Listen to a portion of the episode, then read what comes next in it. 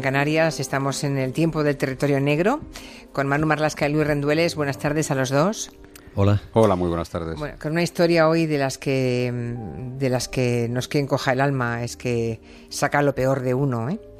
Eh, lo confieso, no diré nada más, pero seguro que cuando la conozcan los oyentes les pasará algo parecido. Em, hace un par de años, ustedes se acordarán, el Partido Popular eh, consiguió aprobar en solitario una reforma del Código Penal que eh, introducía la prisión permanente revisable, ¿no? que es lo más cercano que ha habido en España a la cadena perpetua, desde que se abolió pues, allá por 1928. ¿no? en los primeros años del siglo XX. Esa prisión permanente revisable está reservada para, para unos pocos delitos que tengan una especial gravedad. Han pasado un par de años desde que se aprobó y ahora llega el primer condenado a esa prisión permanente. Eh, de él, de David Obel, de este auténtico monstruo de Moraña y de su crimen horrible, inexplicable, eh, hablamos hoy en este territorio negro. Antes de empezar eh, a hablar de este, de este individuo, mm, aclarándonos qué, qué significa, qué implica lo de la prisión permanente revisable. ¿Es una cadena perpetua? O sea, ¿este individuo del que hoy vamos a hablar saldrá alguna vez de prisión? Bueno, no? Primero hay que aclarar que, que, la ley, que aprobó, como decías tú antes, en solitario el Partido Popular, está recurrida ahora mismo ante el Tribunal Constitucional. Así que nos podemos encontrar con el siguiente escenario, que este y otros condenados a una pena, a, esta pena, el Tribunal tumbe esa pena eh, en unos años. ¿no? Si esto no sucede, si la pena, si la prisión permanente continúa adelante, David Zubel va a pasar un mínimo de 25 años entre rejas. Ese es el mínimo que va a pasar. ¿eh? Pasado ese tiempo, el Tribunal sentenciador, en este caso un tribunal de Galicia, va a revisar cada dos años si puede o no puede salir en libertad. En otros países que también contemplan la cadena perpetua existen también estas revisiones. Por ejemplo, en Estados Unidos, Charles Manson, el asesino Sharon Tate, o Mark Chapman, el hombre que mató a John Lennon, llevan 48 y 36 años en prisión respectivamente y periódicamente pueden pedir su libertad, que siempre hasta ahora se les ha negado. En Estados Unidos no es cada dos años, sino que pueden hacer una petición, creo que es cada 12 o cada 15 años más o menos. Bueno, pues eh, verán ustedes como los 25 años que, que como mínimo va a pasar este individuo, les van a ustedes a parecer pocos. A mí me parecen pocos eh, cuando, cuando he conocido mmm, la historia. Empecemos a hablar de este, de este criminal, de este asesino, de David Obel. ¿Quién es este tipo?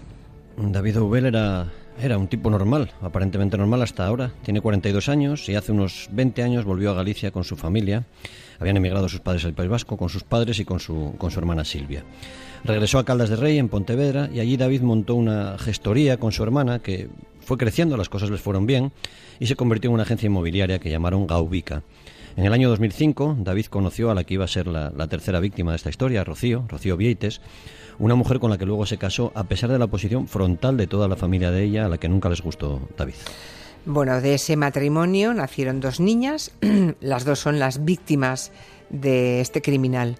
¿Cómo fue la relación que tuvieron uh, David, el criminal, y, y Rocío? Bueno, esas, esas niñas, eh, Candela nació en el año 2006, Amaya en el año 2011, y toda la familia residía en una casa antigua de Moraña, una, una verdadera mansión que Ubel restauró para convertirla en una exclusiva vivienda de 400 metros cuadrados, con un jardín de 600.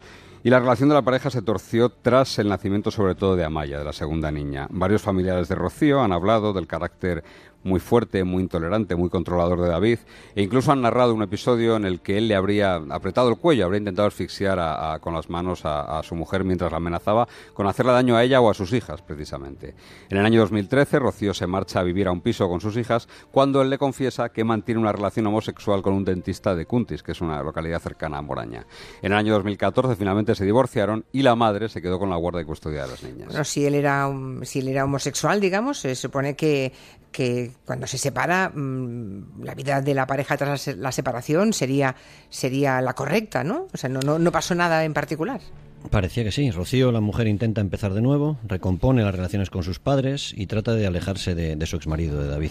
Rechaza una oferta para marcharse a trabajar a Londres porque el hombre no le autoriza a llevarse a las niñas al extranjero, así que ella comenzó a trabajar desde casa como traductora de la Seguridad Social. Y él, David, se volcó en una afición nueva que le apasionaba, el mundo de los, de los perros, de las exposiciones caninas, y ahí fue triunfando, especialmente con un bulldog inglés al que llamó Horatio, y con el que llegó a ser campeón de belleza. Se le solía ver a David por los rings como comisario y contaba que soñaba con convertirse en juez, algo que nunca logró.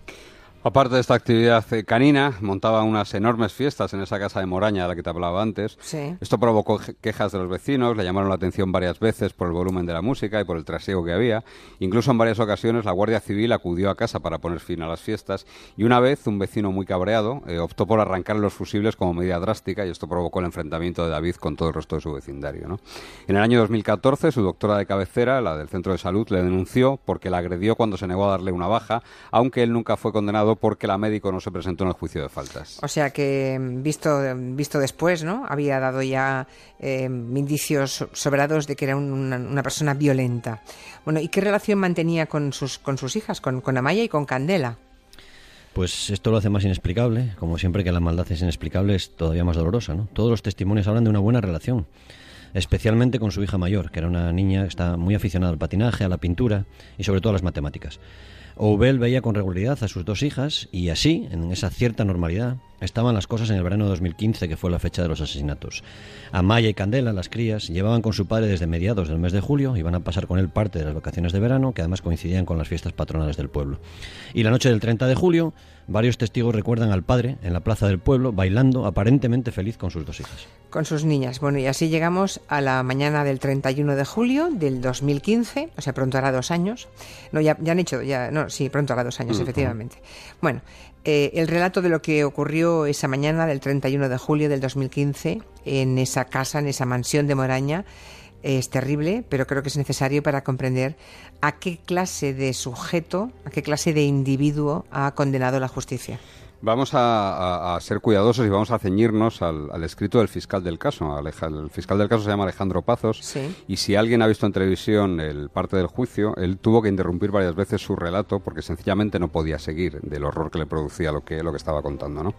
Esa mañana del 31 de julio, entre las ocho y media y las 11 de la mañana, es la hora fijada por los forenses, David Zoubel hizo beber a sus hijas agua de una botella en la que había introducido un cóctel de fármacos, un cóctel de medicamentos nordiazepam, oxazepam y tizanidina, todos medicamentos que inducen al, sueño, al estado de somnolencia, ¿no?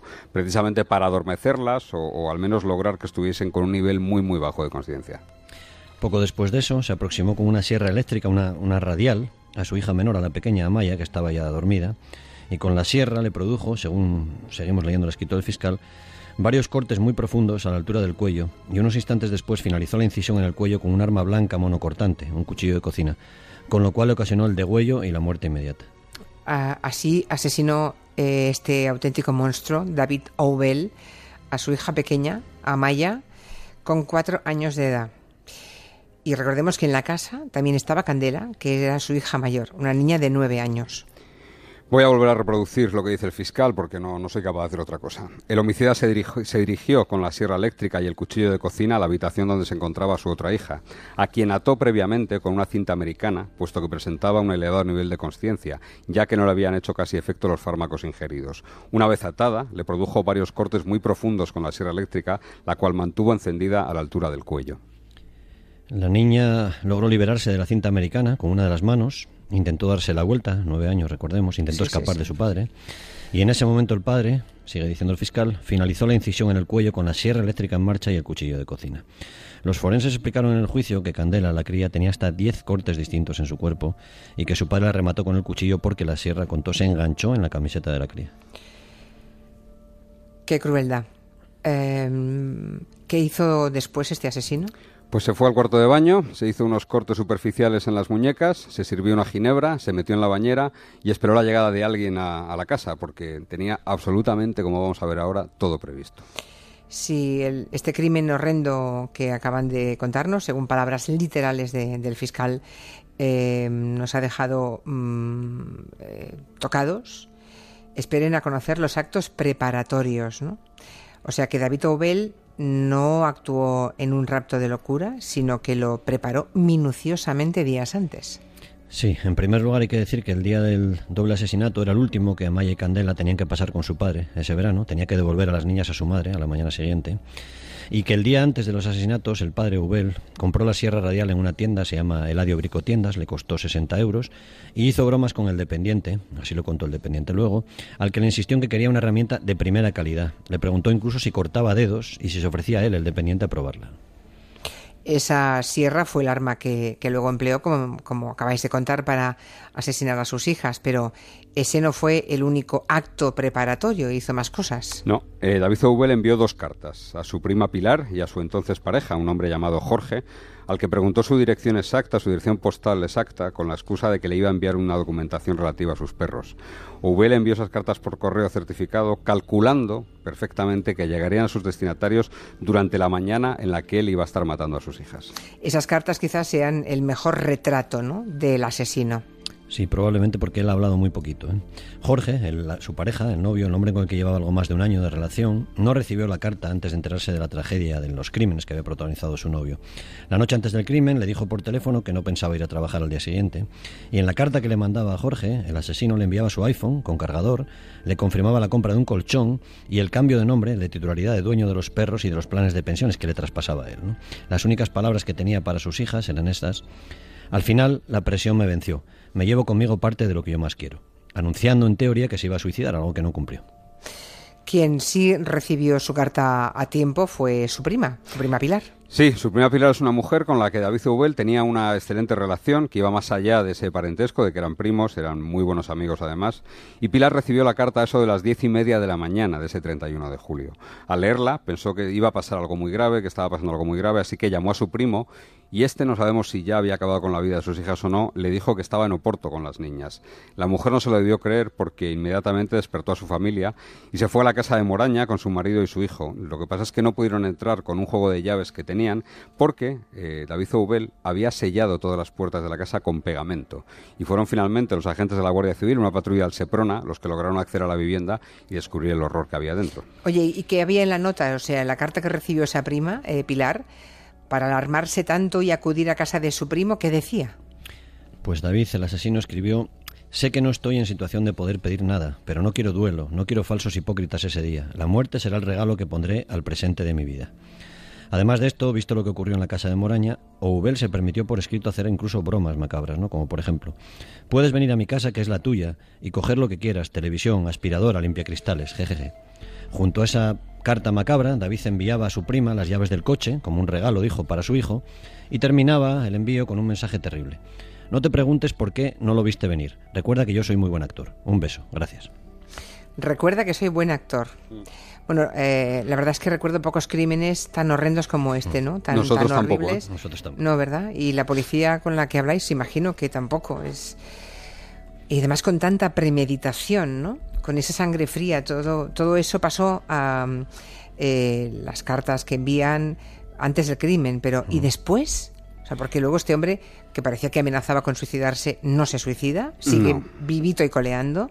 ¿Cómo se comportó después este, este des- ¿Cómo se comportó David Oubel? Pues en, en primer lugar fue trasladado a un hospital porque no sabían la gravedad de las heridas que presentaba para atenderle de esos cortes superficiales. Enseguida se dieron cuenta de que eran eso, nada más que cortes.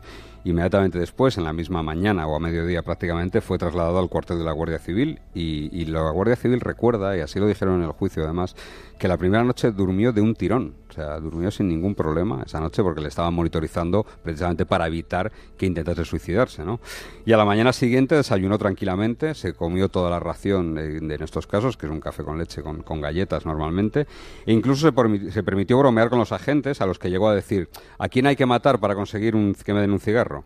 Nunca, jamás, desde la detención, se le ha visto un ápice de ansiedad, de intranquilidad, de arrepentimiento, nunca, jamás. Ni en la cárcel de Alama, donde estuvo en un primer momento, ni en Mansilla de las Mulas, en León, donde se ha pasado la mayor parte del tiempo porque eh, en, en la prisión de Alama tuvo algún problema nada más llegar y ha estado siempre encarcelado, eso sí, en la enfermería para protegerle del resto de internos, claro. Protegerle de otros internos que seguramente... mm, No, no puede estar. Este eh, David Ubel yo creo que nunca va a poder convivir con el resto de internos, en ninguna prisión de España. Ya, por razones que... ¿De que- seguridad? sí, de seguridad. La ley de la que- cárcel, sí. Porque Sí, sí, la ley de la- desgraciadamente- no, la ley, de la, la- ley que a todos se nos pasa por la cabeza en este momento. Pero el Estado está en la obligación de proteger su Ya, vida. ya, ya, ya, ya, ya, claro, claro.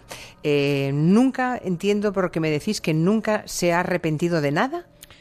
No sabemos porque lo cierto es que nunca ha dicho nada. No, No, ha declarado. Yo le vi el otro día en las imágenes en el juicio y la verdad es que sabiendo cómo era el crimen, mm, bueno, es que me retorcía por dentro, de verdad, viéndole, viendo a ese individuo.